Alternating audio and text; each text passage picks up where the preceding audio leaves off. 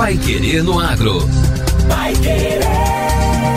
O Jornal do Agronegócio. 91,7. As abelhas têm papel fundamental para a polinização de frutas e vegetais. Além disso, a produção de mel e seus derivados movimentam um mercado de exportação. Diante de tamanha importância para a alimentação, a preservação da biodiversidade e o comércio, existe uma preocupação com a redução na população desses insetos devido ao uso de agrotóxicos.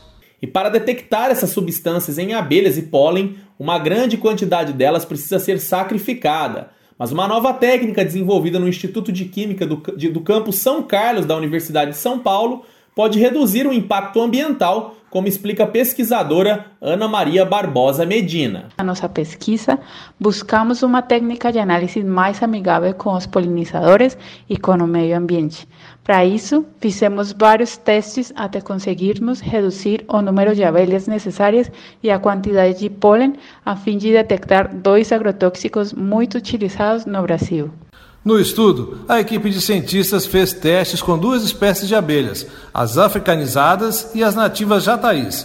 No método convencional, são necessários entre 5 e 15 gramas de abelhas trituradas, o que equivale à morte de 150 unidades no caso das africanizadas. Com a nova técnica, é possível detectar a presença de agrotóxicos com apenas três abelhas. De acordo com a pesquisadora Ana Maria Barbosa Medina, na análise das nativas jataís, esse número é ainda mais expressivo. Já em relação às abelhas de Ataí, com apenas 10 insetos é possível fazer a determinação dos agrotóxicos, pois para obter 15 gramas seria preciso contar com 5.000 abelhas, número 500 vezes maior, comprometendo praticamente uma colmeia. Além disso, em comparação com o método convencional, a técnica da USP utiliza uma quantidade 15 vezes menor de produtos químicos e também gera menos resíduos.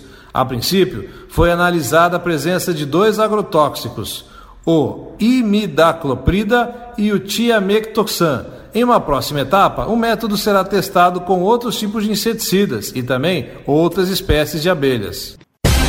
Vai querer no agro. O Jornal do Agronegócio.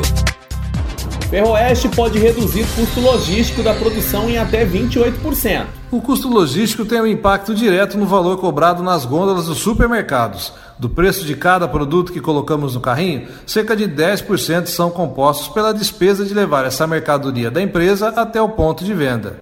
No Paraná, quase tudo segue sobre rodas, na carroceria dos caminhões. Em muitos casos, as ferrovias são uma possibilidade de transporte mais barato e eficaz. Aqui no Paraná, estudos indicam que o projeto da nova Ferroeste pode reduzir o custo logístico em até 28% já no primeiro ano de operação. A estrada de ferro vai ampliar e modernizar o trecho já existente entre Cascavel e Guarapuava e ampliar o traçado ligando Maracaju, no Mato Grosso do Sul, a Paranaguá, no litoral do Paraná. Uma proposta de emenda constitucional, votada em julho pela Assembleia Legislativa do Paraná, permitiu a inclusão da autorização na Constituição do Estado para os modais ferroviário e aquaviário. Agora passam a valer as modalidades de concessão, permissão e autorização. O projeto está em fase final de estudos. O estudo de viabilidade técnica, econômica e jurídica será concluído em setembro e o estudo de impacto ambiental em novembro. As audiências públicas sobre o traçado e as questões ambientais devem acontecer entre dezembro e janeiro.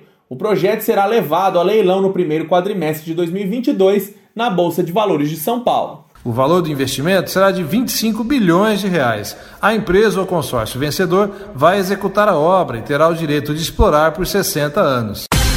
Agora, no Pai Querendo Agro. Destaques finais. Produtividade de milho safrinha já caiu 30% após geadas. A Conab, Companhia Nacional de Abastecimento, afirmou que as lavouras de milho segundo a safra 2020-2021 devem ter queda de até 30% na produtividade em função de problemas climáticos como seca e geadas. Equipes da companhia estão em campo nos estados mais atingidos, em propriedades rurais onde há provável mudança nas expectativas de produção das culturas do café, cana-de-açúcar e grãos em especial o milho e o trigo. Segundo a Conab, há registro de geada em Mato Grosso do Sul, São Paulo e Goiás, atingindo as lavouras de milho segunda safra em enchimento de grãos e de trigo em floração, mas de forma pontual. Para o trigo, há expectativa de impacto apenas no oeste do Paraná. Os casos mais extremos de perdas de produtividade do milho safrinha foram vistos em Mato Grosso do Sul, com queda de 30% ante a média histórica para os últimos cinco anos. No Paraná, a expectativa é que o rendimento tenha baixado 22%. Já para o Mato Grosso, onde as lavouras já estão em estágios finais de desenvolvimento e na colheita, a queda projetada pela Conab para a produtividade é de 1%. Em Goiás, esse percentual chega a 20%. A nova frente fria que chega hoje ao Paraná pode piorar ainda mais a situação aqui no estado.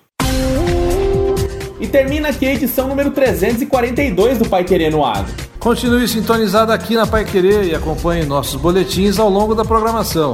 Uma ótima terça-feira a todos e até amanhã. Você ouviu Pai Querer no Agro. Pai Querer. O Jornal do Agronegócio.